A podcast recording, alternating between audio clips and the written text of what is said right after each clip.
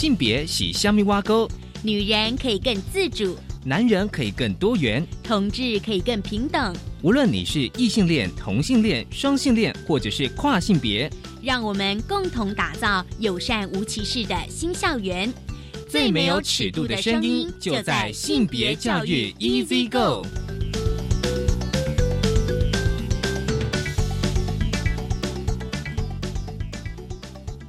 Hello，大家午安，欢迎收听教育电台性别平等 Easy Go。大家这礼拜过得好吗？今天我们想要一开始来跟大家聊一个，我觉得哦，其实已经讨论了非常久的制服的议题。我们今天大八卦想跟大家来聊，就是在泰国哦，就是大学生也要穿制服，大家一定会觉得有点奇怪，说，哎，为什么泰国的大学生也要穿制服？但是呢？他们就是在泰国大学各校宣布可以依照自己的性别认同穿制服，我想这个应该是大家一直想要努力的方向。那今天的慢慢聊哦，想跟大家分享一本书哦，书名是《都是李雅丽》。其实这个书有个副标：约会暴力，谁都可能受害，却谁也不敢说。很高兴我们邀请到了宝瓶出版社的资深编辑丁慧伟。来跟我们分享这一本都是李雅丽。我们先进行性别大八卦。性别大八卦，今天性别大八卦想跟大家聊聊，就是泰国大学生的制服。其实呃，泰国的国立这是网络新闻的法政大学宣布，从今年六月九号开始，学生呢都能够依照个人的性取向穿着制服，适合。场合包括在教室上课、参加考试、接受训练，或者是联系教职员跟参加毕业典礼，但是呢，仍要遵守学校的性别福利的相关规定。那另外一所泰国的名校呢，在其实，在去年哦，十一月六号同样通过类似的校规哦，就说这样子的啊禁令的解除呢，就掀起了一波大学生是否该穿制服跟泰国性别议题的热潮。其实呢，就是说，其实世界各国哦。其实大部分大学都没有制服规定，那在欧美国家呢，大概只有私立的学校才有要求穿制服。那亚洲各国普遍就是从从国小到高中其实都要穿制服。那么泰国他们就是说哦，就是说哦，虽然呢有不少跨性别表演的工作者，但是呢社会的风气呢其实还没那么的前进。所以呢，在呃曼谷的邮报曾报道啊，泰国第一学府就是朱拉隆功大学的一名跨性别学生呢，男跨女啊，他曾向就是学校的教育学问申请让跨性别学生穿女生的制服上学，但是呢，他没有被接受。后来经过他不断的就是申诉跟请愿，终于在二零一九年二月，学校允许他个案申请穿着女生的制服。一直到去年，就二零一九年的十一月，才正式让所有跨性别学生通用。我觉得这个其实算是一个呃进步。那么，另外在日本哦，分享一下日本哦，其实呢，就是在日本的福冈县有一所国小呢，它二零二零年就今年，它推出不分男女标准版的制服，谁都可以自由的选择穿裙子或穿裤子。这个其实是一个蛮进步的做法哦。那么回到台湾呢，我看到就是立新基金会哦，在他们的呃脸书粉专有分享这一则新闻。其实呢，虽然台湾的大学呢不用穿制服，但是呢，就是从尊重多元性别的角度来看。可以选择符合自己性别认同的制服，对学生来讲是一大福音。那么泰国的法政大学呢，从校规着手，更直接规范了反歧视的相关的言行，减少多元性别学生在学校遭受霸凌的可能性，其实可以值得我们参考。其实呢，在去年呢，板桥高中呢，就是由学生会发起的这个男群周代效应之后呢，校徽。也放宽了这个服役规定，那新学年呢，男生女生都可以穿裙装的上学。因为呢，在台湾呢，其实还有许多就是因为性别气质遭受霸凌的学生，比如说被嘲笑娘娘腔、娘娘婆啦，或者是赶在上课时间去上厕所哦，可能就是被同学排挤、被老师刁难。那么呢，大家可以想象说哦，如果再将一个充满敌意、不友善的环境哦，但会造成了，比如说害怕、孤单、不自在、演春出人际困扰跟自我价值低落哦，或低学习成就。所以呢，立心呢，他们其实就是成立了这个多重歧视性别暴力防治中心哦，服务多元性别需求者曾经经历的真实处境。这个是从这个呃制服的新闻来谈到校园，就是对于哦，就是多元哦性别特质可能有有这个霸凌的现况。所以呢，有时候那个议题啊，就是我们有时候常常讲，的议题其实是交织的哦，就是说它它不会是单一存在，而是可能会跟其他议题会有发生交织的这个连接。这是今天跟大家分享的性别大八卦，稍回来性别慢慢聊。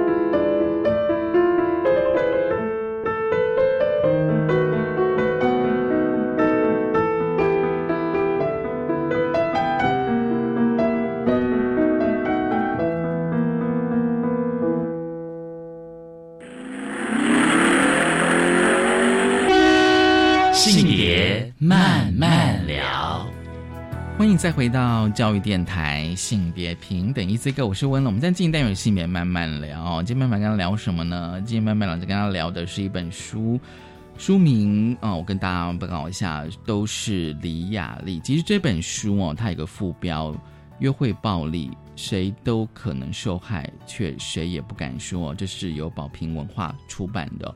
我觉得这本书哦，它的副标其实就带出了这本书整本书的重点，就是约会暴力，尤其是后面那一句“谁都可能受害，却谁也不敢说”。很高兴我们邀请到了宝瓶文化资深编辑哦，丁慧伟，慧伟你好啊，文龙好，各位听众好。嗯其实过去在我们节目里面，当然也有跟大家来谈呃约会暴力的议题，嗯，不过通常都是一，比如说新闻啊，或者 NGO 呃他们带出来的议题。那今天我们想说，透过这本书，嗯，来谈约会暴力哦。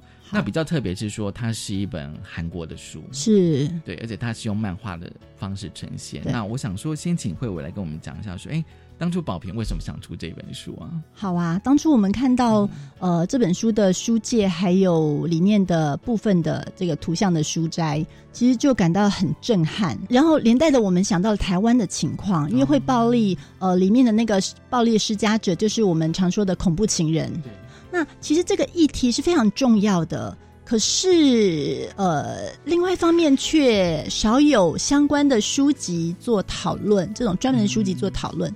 然后这一本书都是李雅丽，作者她的化名就是李雅丽，对，然后所以这是第一本约会暴力的受害者，他说出了自己的亲身经历故事。所以这个重要议题，我们觉得，好像加就是韩国的书，其实跟我们台湾是很接近的一些情况，是完全没有地缘障碍的。所以我们就决定把它翻译，然后引进台湾，希望可以一方面带给受害者、约会暴力受害者一些鼓舞、一些疗愈，你并不孤单。然后另外一方面，同时也是希望唤起社会大众，真的大家需要关注，来关注这个主题。嗯，而且我觉得比较嗯，特别是说，就像刚魏伟你有讲说，因为它是是南韩的书、哦，是，对。那当然，过去我们有时候在谈这议题的时候，除了就是说哦，就是关切一下台湾的现况，我们当然会参照国外的状况哦。嗯不过我觉得国外有时候是欧美的情况会比较多来参照嗯台湾。那有时候我自己在读的时候，我会觉得说，至少读到亚洲，就是我们周边几个国家，嗯比如说谈约会暴力，是有时候那个共鸣会稍微比较强烈一点。对，因为可能地缘上面更近吧，文化上面一些更相近。对，所以我觉得呃，其实翻译就是像呃亚洲国家的书的话，我觉得其实是其实是非常好的。那这本书的副标哦，我觉得是，我觉得书名当然就是都是李雅丽哦，那任何人可能都是李雅丽哦。然后书名就是约会暴力，他直接写说哦，这就是我我觉得应该看到副标就知道说这是一本跟约会暴力有关哦。是，但是我觉得他后面那一句，其实我自己真的想很久，就是说谁都可能受害，却谁也不敢说。嗯，我觉得这句话会让我觉得说，好像每个人都是李雅丽，就是有可能。但是呢，当你成为一个受害者之后呢，你你会变得很很无力、很无助的感觉。对，呃，其实约会暴力，呃，这个是可以说是一个隐藏的议题。虽然我们看到新闻会有报，可是新闻报道的通常是有案件发生了、受伤甚至死亡哦等等的那种对严重的社会新闻发生了但是在这个新闻发生之前，其实就像李雅丽她在书里面所画的，嗯嗯嗯当她受到约会暴力的时候，她第一个是会自我怀疑，会自责，对，可能都是我不好。对对。对然后另外一方面，其实还有我们有时候会有那种呃反过来谴责受害者、怪罪受害者的这样子的事情，我们觉得是安慰。当朋友跟我们说啊，谁谁谁打我，或是谁谁谁怎样怎样用怎么样言语辱骂我，嗯嗯嗯其实这些都是约会暴力的征兆哦。好嗯嗯我们可能觉得是安慰他说啊，你可以离开，你可以走啊，你可以分手啊，等等的。对，啊，可能是你也有需要检讨的地方吧。这些其实都是造成二次伤害，嗯然后种种的原因，还有社会的眼光，嗯嗯反过来怪罪受害者的眼光，其实也都是变成一个谁都可能受害，却谁也不敢说的一个情况。对，所以我一直在想说，那为什么？哦、嗯，却谁也不敢说这样子。其实前面那一句哦，谁都可能受害。其实像这几年我们在谈这个哦，就是呃，不管亲密关系的暴力哦是，都认为说每个人都有可能是受害者，不管是男是女哦。这对个其实一直我们在建立的个概念。嗯，那却谁也不敢说的时候，就开始思考说，哎。那到底，如果说我今天如果是受害，那我到底有什么样的资源可以进来帮助我、接住我、协助我？嗯哼，我觉得这个还蛮重要的。是所以一开始哦，我觉得他是翻译书哦，但是我觉得哦，因为他是那个漫画的形式，而且他从一开始哦就开始在谈，就是说他们怎么样啊、呃我觉得一开始书有点像在跟读者介绍他们的关系，啊、对，对，然后就是说好像就是大家觉得说，哎，他们两个人好像在一起，好像是非常的呃，比如说好像就。大家看起来觉得好像非常的适合的一对、哦，对，非常合拍，非常亲密的一对对一对情侣，一对小情侣。可是呢，我就觉得说他他的那个画风哦，其实有时候会让我真的思考蛮久，就是说哈、就是说其实他的黑影都被外表的光芒给挡住了，对，然后别人都看不到，只有李雅丽看到了。是，呃，像他在里面，他就有话说，呃呃，因为他是用漫画的形象嘛，对那这个李雅丽，她是看起来是一个 Q 版的一个女孩子，哦，对对对，啊是可爱的对。然后这个男主角，她的男朋友呢，完全就是少女漫画里面那种阳光开朗的帅哥形象，然后很高大，嗯嗯。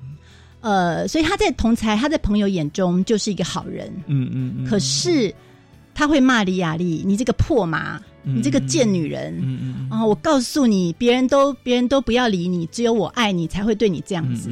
他会用这种很很很难听的字眼，甚至还有其他的字眼去、嗯去骂他，去辱骂他，而这些都是外人不知道的，对只有他的女朋友就是李雅丽在承受。对，就是说好像只有他们在他们的关系里面，对只有李雅丽才知道真实的状况。对，然后这个李雅丽其实她她的图画非常的可以说生动又具体嘛，嗯。就是有一些特写的情况，比如说有一张图是男朋友，就是一双手，那但是男朋友的手掐住他的脖子的对。特写，对，那个真的是非常看了让人觉得很惊悚。嗯，而且是书一开始的几页，他就已经描述他们的关系是是是多么的恐怖，是，对，所以有时候。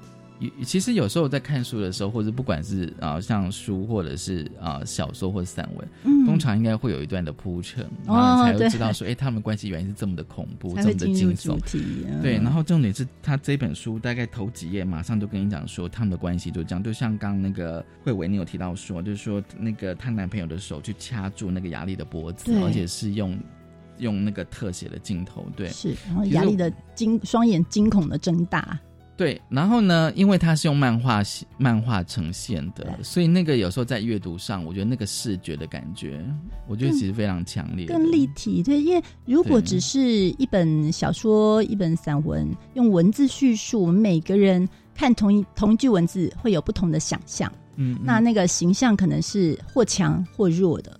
可是，对对可是正是因为这一本书，它是用图像的方式去表现，嗯嗯嗯像我我们刚刚形容那个画面，你就看到了，它就在你眼前，你躲都躲不掉。嗯嗯嗯嗯所以那种那种震撼和冲击力是更大的。嗯，而且我觉得他马上就跟你讲说，他就开门见山跟读的讲说，他们的关系就是这样。那接下来我们到底要看他们的关系如何的发展，然后再怎么样的如何去解决。那我我其实有时候在在想一件事，就是说，因为嗯刚刚我们有提到，就是比如说像李雅丽，她有时候会自责。嗯，对，其实有时候我想说，现实状况是真的就这样吗？其实有时候我自己在读的时候也会去思考这样的问题，就是说，就是说，因为像李雅丽，她就一直不断自责说，哎，是不是是因为我的关系？，嗯，哦，是因为我哪里做不好，所以才让我的男朋友他会这样子暴力的对我。嗯，对。其实在，呃，像这本书，韩国有一个约会暴力研究所，对，那这本书有一篇约会暴力研究所所长他写的一个推荐文，嗯。他里面开宗明义，其实他就说，约会暴力它其实是一种呃，在心理上，在心理上的那种操控。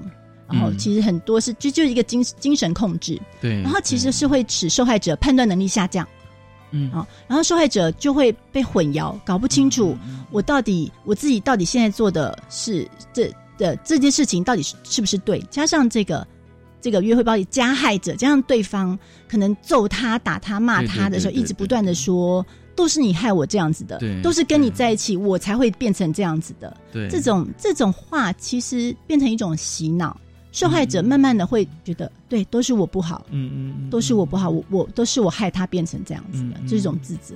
应该谴责自己吧？对啊，对啊，对哦，但是有时候我也觉得还蛮诡异，就是说，就是说书的前面啊、就是其实李雅丽她已经看出来，就是说，其实她男朋友是有黑暗的一面，嗯，只是别人看不到。对，然后只在她面前展现，那她也经历过她男朋友对她的暴力，，嗯，但是她会先开始会责备自己，对，但是呢，到一个阶段之后，其实我相信故事哦，就是那个经验故事应该都会有个转折哦，嗯。对，因为书的中段就是那个李雅丽她去报警。那那有时候我会觉得说，应该会有一个转折点，哦，好像有一个一个出口，一个对，或者是一个一个他觉得，或者是自觉或怎么样，让他去报警，因为是。你总是要有要有一个说啊，原来他就是这么的暴力，嗯。然后我才要去报警嗯处理，这样是。子。对啊，的确，嗯那个呃，李雅丽她在中间，她她真的曾经有去报警，对对，然后然后到了警察局，男友也送到了警察局，男友在隔壁的侦讯室，她在李雅丽在跟这个警察在对话的时候，一直听到她男朋友在大吼大叫，对对对对，然后这个警察就对李雅丽说：“嗯你要告他吗？嗯你如果告你男朋友的话，他会留下案底哦。嗯嗯然后雅丽就犹豫了。这其实是一种暗示，嗯嗯我我自己看到，我觉得是一种暗示。其实警察也是在暗暗示他说：“这是你男朋友哎、嗯你其实没有说出来的话，就是你男朋友哎、你告了他，他就有案底，你真的要这样子害他吗？我我自己解读是这样子。然后雅丽其实另外一方面也根据她对男朋友的认识，她知道、搞不好告了她，告了男朋友，男朋友会对她做出更可怕的举动，嗯嗯嗯，所以她很挣扎，很挣扎。那那一次她是选择没有告男朋友。嗯嗯其实我们的社会上面常常可能遇到了，我们在我们会对约会暴力的受害者会说，你可以去求助，你可以去求救。嗯，可是为什么它会变成一个谁都可能谁也不敢说的一个局面？嗯常常周遭的情况不是那么友善的，我们的气氛有时候会变成会怪罪受害者。对对，可是讲到这就会觉得很生气啊！为什么要怪受害者呢？错的人明明是那个家暴者啊！其实像有时候我也觉得说哦，比如说像像有时候我自己在看的时候，就说会不会有状况，我不知道那个就是像像像你会不会感觉说，其实嗯读者还蛮清醒，就是说就是说我就是说，因为书一开始就已经跟大家讲说，她男朋友是有暴力的倾倾向对而且经常对她施暴这样子。那读者大概已经有一个呃呃，就是心理上有一些认知了，就是说，嗯我觉得这件事情是不对的。嗯哦，那你就会觉得，像有时候我的情绪会跟这本书走哦，然后就会开始想知道说，那李雅丽她到底会采取怎样的行动？嗯对，就会变成说是有这样子的感觉。嗯那反而会看会去认同哦，就是说，如果我一个读者的的角度去看，我会去认同李雅丽这样子一个女生。是对，就是说这个是我在阅读上的一个怎么讲经验这样子。那我对觉得，不管以主主观的阅读，或者是以客观来看，当我们在爱一个人的时候，其实我们的心都是柔软的。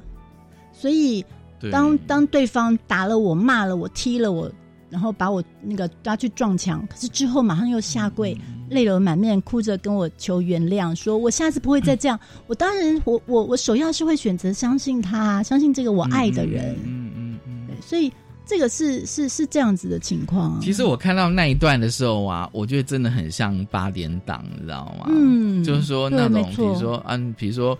当然，在婚姻关系里面，可能比如说可能有外遇、小三之类的哦。嗯那可是，在亲密关系里面哦，在在那个呃伴侣关系里面，你可能有暴力的时候，通常那个加害者都会说：“你原谅我，然后我下次不敢了。”哦，嗯对对，那我以后会好好的对待你。哦其实这个其实我会觉得是透过那个什么戏剧啊，或者什么影像故事什么的，我觉得我们大概已经接收太多这样的讯息，可是我们都知道说。那不太可能的啊，哦对啊那不太可能接下来一定又会重复嘛？对，甚至搞不好会更变本加厉，你知道吗？比如说，她可能去李雅丽去报警，她男朋友可能对她更凶残，也不一定，对对不对？那中间有一段就有点像是有点，我觉得有点意味像是跟踪骚扰嘛，就是说嗯她利用手机啦，哦，然后可能又到她家里，因为。她男朋友都知道李雅丽她住哪里，对哦，她整个的生活动线都很清楚，所以我觉得这个才是恐怖的地方。对，很可怕。对，其实其实李雅丽在过程中，就像很多个李雅丽一样，她都她都很努力了。当她她慢慢发现苗头真的不对，情况真的不对，男朋友一直没有改，嗯嗯嗯她想要跟他分开，对对对，然后她，断了手机，换了号码，可是她还她还没有搬家，嗯嗯嗯嗯嗯、因为家不是那么轻易搬的嘛，哈。然后结果男友就一直不断的还是那个用不知道透过什么方法知道他的新的手机号码，传讯息给他，骚扰他，骂他，说你是跟谁去开房间了吗？嗯然后刚刚讲到男友也跑到他家那一段很可怕。对啊对啊，他家的后面，他把门锁起来了。可是他家的后面有一个很窄，只有猫可以走的一个小小的一个小窗台。嗯嗯嗯嗯他听到后面有声音，结果竟然是男朋友跑到那个窗台上，想要从窗户进入她家，吓死人了！嗯嗯那个完全真的就是一个很变态啊！嗯嗯，他 书里面有提到一个是恐惧，对，可以想象他承受的那个李雅丽，她遇到这种状况，她承受的恐惧是多么大。就是我好像已经弄得密不透风了，可是你竟然还有办法钻进来，对对对，是无孔不入的感觉。走在路上，可能像读书里面有一些读者回想哈，对对，其实就嗯嗯嗯。就是那种恐怖的恐惧的感觉，就是我走在路上，可能随时都要回头看，那个人会不会出现在我身边？嗯嗯嗯。嗯，因为他熟悉你的生活动线嘛，对嗯对，嗯这个才是恐怖的地方。对，好，我们休息一下哦。我觉得这个书里面哦，应该算是第三章嘛，就是它有一篇就在讲自由的心哦，是哦，那个我觉得还蛮写非常非常需要一谈。好，我们先休息一下，稍后回来。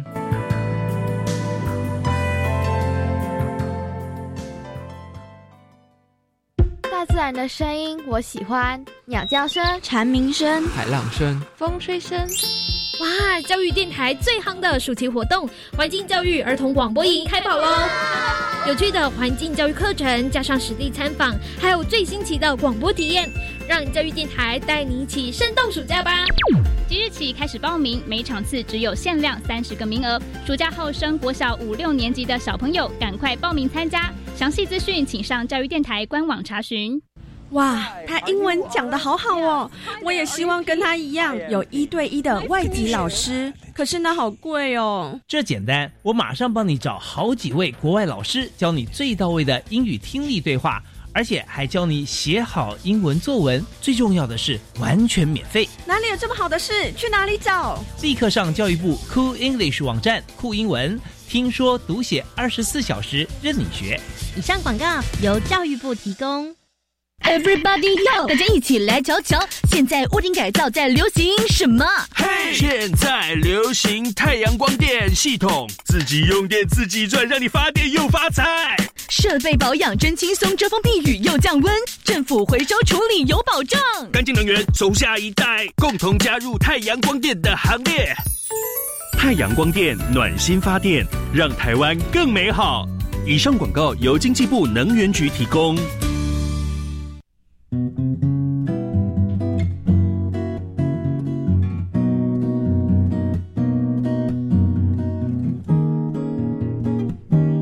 是苏命苏米恩，你现在收听的是教育电台。Open your mind，就爱教育电台。耶耶耶。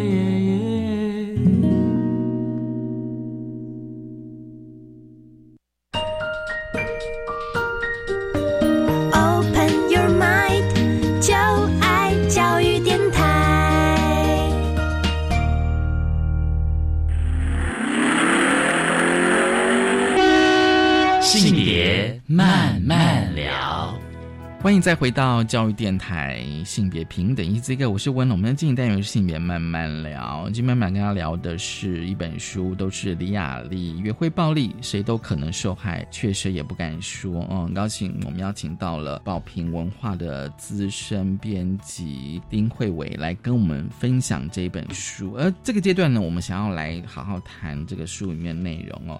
其实这个书里面，我觉得第三章哦，它的主题是自由的性、哦。是，那我当然会联想到可能跟身体是是有关联的。嗯、然后李雅丽说，她第一次恋爱，所以懵懂无知。嗯 哦，我想应该都会有一些憧憬啦，嗯、对爱情有一些憧憬哦。我自己会联想比较多哦，是因为哦，比如说他这个漫画里面有提到说，连续剧中的男人没经过女方同意就强吻她。这个其实我相信大家可能在呃很多的偶像剧哦会看到这样子，嗯、那但我们有时候对很常见。那其实有时候我们在学校里面会利用这个当做素材，用偶像剧哦，比如说现在学生最喜欢看什么偶像剧，我们当做这素材。是，就是说有一阵子很流行壁壁咚，对，好帅哦，我们会觉得好帅哦，男主角好浪漫哦。可是我，可是像有时候，我觉得这个有时候是会跟年龄成长，你说你走过那一段之后，你才知道什么回事，就是说。有时候你会觉得说，哦，当下你会觉得很浪漫，可是又想说，那就是戏剧它要这样呈现呐、啊。可是现实状况不一定每次都是这么的完美，这样子。对，而且你要看那个男主角壁咚，你要看对方他乐不乐意接受，或者是其实那是一种尊重和身体自主权对的讨论。而且他漫画的呈现哦，就是我觉得就是李雅丽她其实有思考到这一点，嗯，她一定是经历过嘛，对，对然后。他开始思考以前发生过的事情，对，像他里面画的那个公厕就很夸张啊。哦，对，对，那公公厕那个哦，其实我不知道她男朋友为什么要这样做，就是一个呃，那个公厕那个是呃，李雅丽说她有一次去在外面去上厕所上公厕，对，她男朋友就跟进来。她问男朋友说：“你想要干嘛？”就男朋友就就对她画面没有画出来，可是我们可以想象，对她毛手毛脚，上下其手，然后李雅丽就趁机逃掉了。嗯嗯，可是最后还是被男朋友抓住。对啊，然后男朋友就就骂她说：“你你这样子把我弄得好像一个变态一样。嗯我告诉你，我是喜欢你才会这样的。嗯我讨厌的话，连碰都不会碰你。嗯男朋友为什么要跟她进公厕？就男朋友突然想要，可是对他的对象不想要啊，对，所以他硬上其实就是强暴啊。对，然后人家不要，男人还还骂他。嗯嗯嗯嗯嗯，我给你我给你面子，你还你还不要，这种意思。嗯嗯，觉得他是个变态。对对，然后反过来，男朋友其实在怪李雅丽。嗯我的行为是正常的哦，我喜欢你才会这样子哦。嗯那你这样子跑走，反而是把我变成把把我当成一个变态一样，他你害我变得像一个变态。觉得他这里面哦，嗯就是有些漫画里面的那个、那的那些文字，当然就是是莉亚丽跟她男朋友的对话。嗯其实我就觉得呈现蛮多迷思哦，比如说哦，我是喜欢你才会那样，这是她男朋友讲的，讨厌的话碰都不碰你。对，你知道吗？其实我们曾经有听过一种论述，就是说，因为我看得起你，你长得漂亮，所以我才骚扰你。对，有时候会听到这样子，这是什么？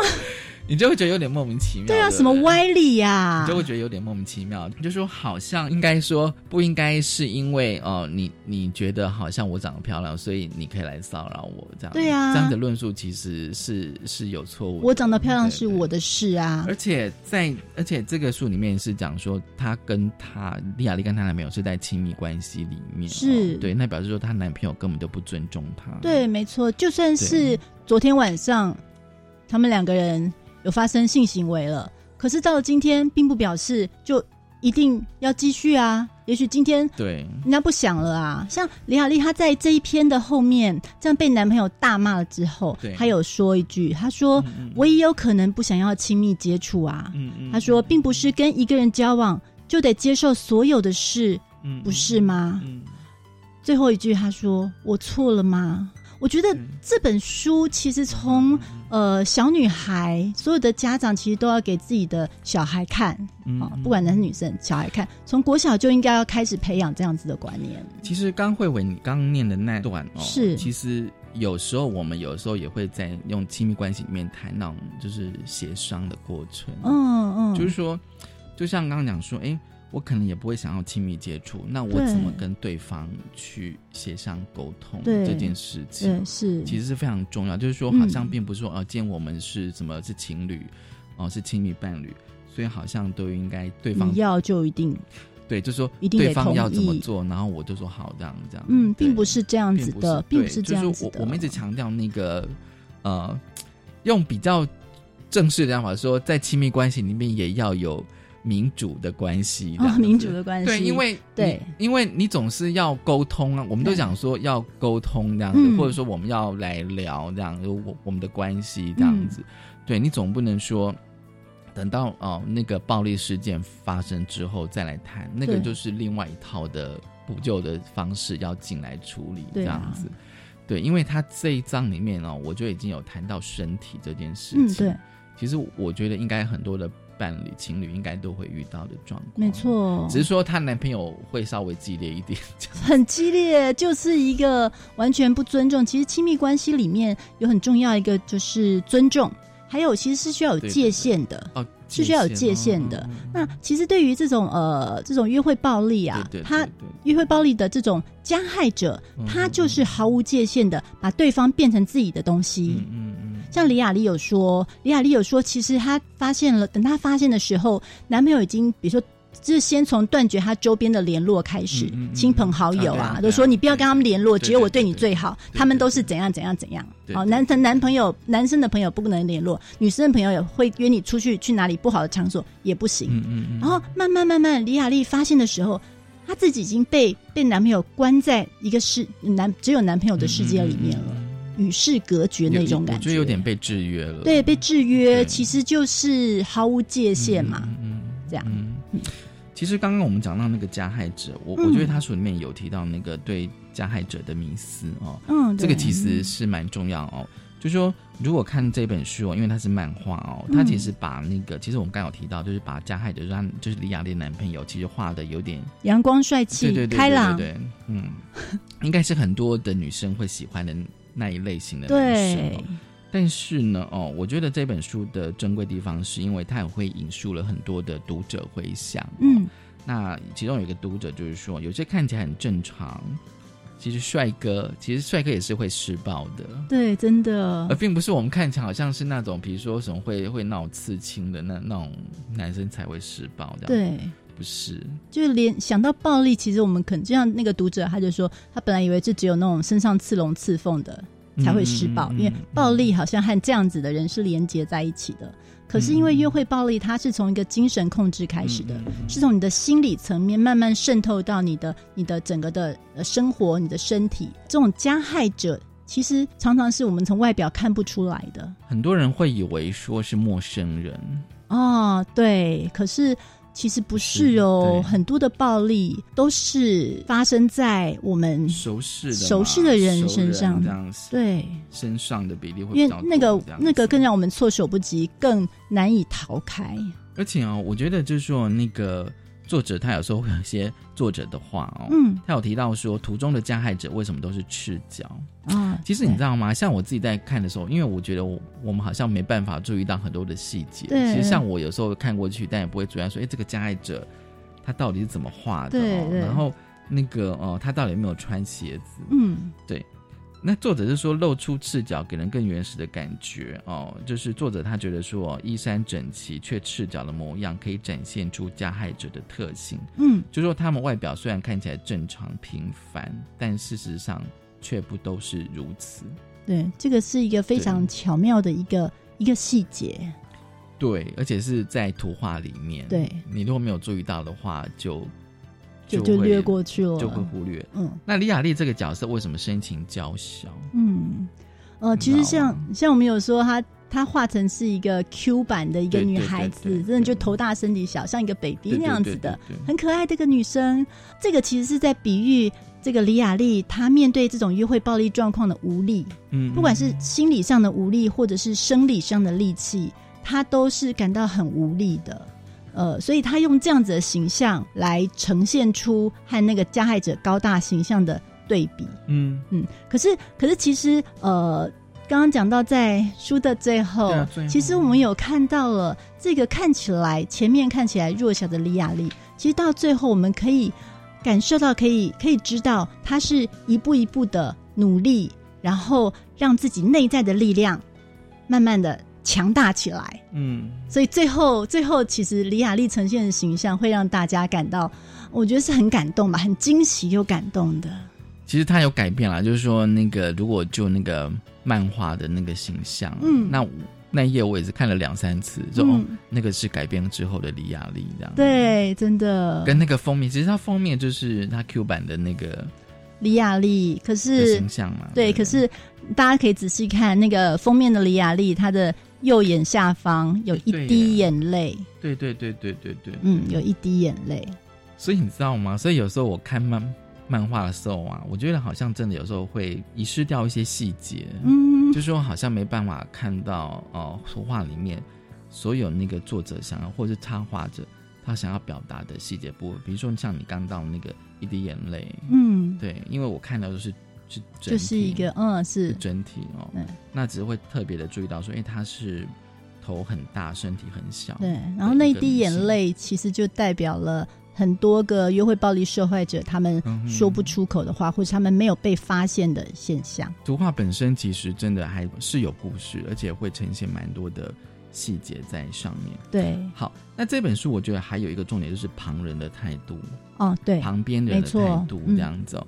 这个其实是蛮重要的哦，因为其实，在书末就是有是个李雅丽故事。第一个李雅丽，她有说，她说伤害最大的当然是除了她男朋友之外，她说伤害最大的还有就是旁边人的反应。嗯，这个的话，其实有时候我觉得哦，就是听起来会觉得有点无力感嗯哼。就旁边的因为他书里面有提到嘛就是大家觉得说哎是不是你的问题啦那不然就跟他分手啦对啊那种你干嘛要跟那种人交往啊？你自己应该小心一点啊。对对对对对对对。嗯那可是像像这个十个李雅丽刚刚说的这个李雅丽的读者回想他就说如果我早知道我也不会要跟他交往啊。对所以其实旁人说的这些自以为是建议或是安慰的话，其实都是马后炮啦。我我自己、嗯我觉得，其实都是马后炮。那事情已经发生了，而且而且受害者并不是真的就这样子，像我们看到书里的李雅丽，她真的经过了很多的努力，嗯然后最后她脱离了，嗯但是其实是幸运的，她平安的脱离了。对，有很多人要分开，结果反而我们常常看到新闻上的受伤了、被杀害了、等等，或者是有很多人就是被那个加害者禁锢着，甚至甚至被囚禁起来。也有里面也有读者说，他的姐姐就是被囚禁起嗯。来一段时间。所以，当这个约会暴力的情况发生了。呃，我们的身边，我们的朋友、亲朋好友告诉我们，他遇到这样的情况，嗯。要做的其实是去协助他，具体的协助他，嗯。而不是对他冷嘲热讽，那是你自找的，嗯。这样其实是没有帮助的，嗯，而且是真的是很大的刺伤，对受害者来讲，应该嗯算是第二次的伤害，对，是第二。次的伤害了。而且通常我也在想说，如果我今天如果遇，如果今天我是李雅丽，那如果我要跟人家讲，我到底会跟谁讲？嗯，其因为你实总是会想要跟人家讲你的问题。当然是会跟身旁的人的话，当然是会跟信任的人吧。对信任的人，信任的人你最好的朋友，对闺蜜，对，没错。对。那书里面有提到是她妹妹吧？是不是？哦，对，李雅丽有一个妹妹妹，对，呃，刚刚说到她男朋友从想要从后面的小窗台跑进她家那一天晚上，她呃妹妹跟她在一起，对对，然后妹妹跟她在一起，妹妹叫她躲起来，嗯然后他们俩，可是李雅丽本来是躲起来的，可是看到妹妹也很害怕，嗯，他就突然勇气萌生，他就他就想说，不对啊，错的人是他啊，对是那个我男朋友，为什么我要躲起来？嗯嗯所以他就打电话报警，嗯嗯。是这样子。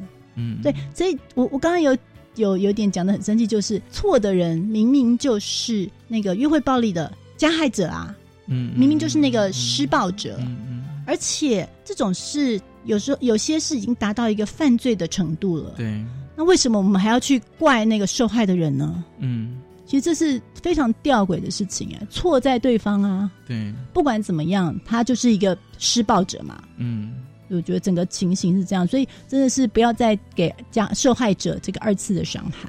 因为这本书哦，我觉得比较难得，就是说它除了呃故事用漫画呈现，就故事本身之外，是。它会加了许多那个呃，就是说读者回想哦，嗯。或者是说因为其他哦都是李雅丽的故事，嗯。哦，我觉得这个有帮助，因为这个漫画本身是作者他自己的亲身经历。经历嘛，嗯。哦，对，那他也提供了就是说十个李雅丽的故事，对，就是说这个并不是单一的，他也不绝对不是个案，没错，对，它有可能发生在我们生活周遭，对，所以这本书这本书当初在网络上它先连载嘛，所以其实引起了韩国两百万网友的回响，哎、嗯嗯嗯就可以知道其实这是一个隐性的，但是普遍存在的情况。其实最后，其实有时候我们有想到，就是说，就是说，好事事情发生了，哦，嗯那我们总是希望有一些资源，哦，或者是有一些法律来协助的。是好，我们先休息一下，稍后回来。欢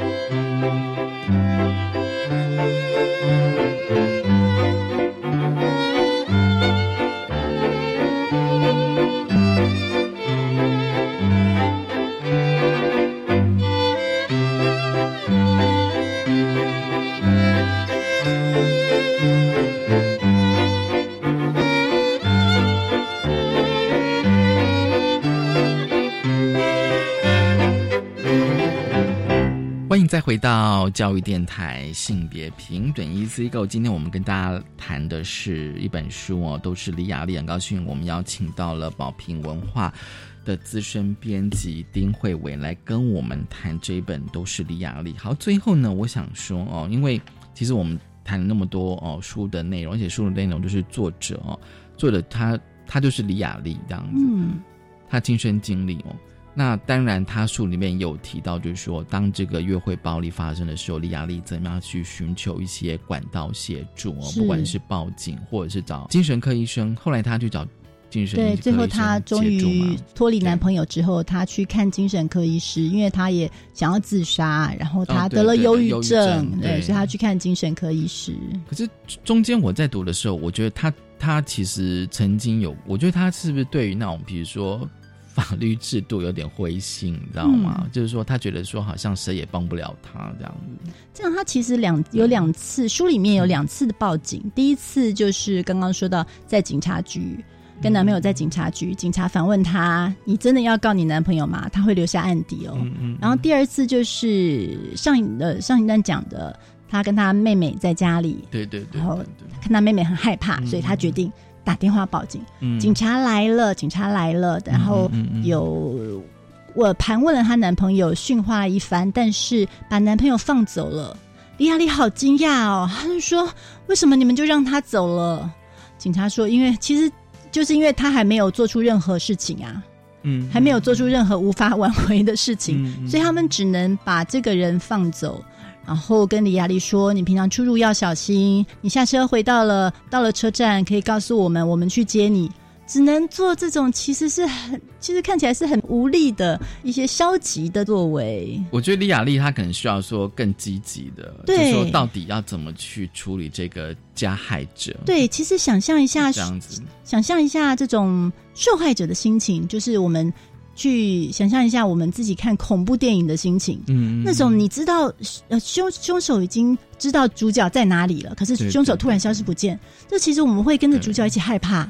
或是他随时会出现。对，凶手随时会出现。我走在路上，我在家里，随时都可能出现。这种约会暴力受害者，他的恐惧其实也就是这样子的。那种加害、那种暴力是如影随形，嗯而且是无孔不入，随时可能又冒出来的。嗯，其实会谈到法律资源哦，是因为我觉得就是说，呃，这本书的议题它是约会暴力、哦，嗯，那但我们会延伸到就是亲密关系，是。哦，那我们当然会想到，比如说像家庭暴力防治法之类的资源这样子哦，可是在我国哦，大家都会觉得想象说应该是婚姻关系里面嘛，嗯，对，可是应该会有点。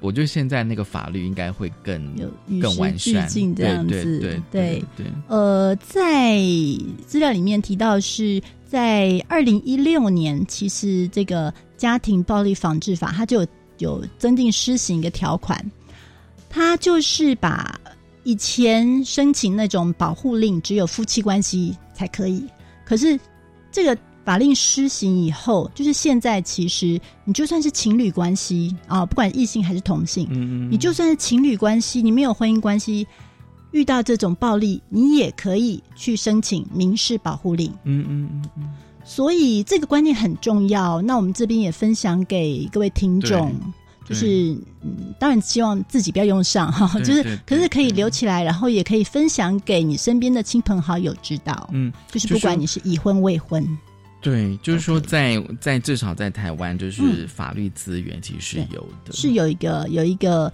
法律上的保障。嗯，而且在你们书的就是最后有提供一个一一三，哦，对啊，这个其实是好像。因为我们经常会背这种号码，这样子，全国妇幼保护专线，这样113这样子、哦，约会暴力不是爱，而是犯罪。对，对，这个其实还蛮重要的哦。嗯就是说，你如果真的觉得呃需要的话，那一一三当然也是非常好记的。嗯其实最后这个自我检查表啊，就是呃自己是不是深陷约会暴力之中嘛，这样子、哦我们通常都会呃这个呃，比如说有很多的。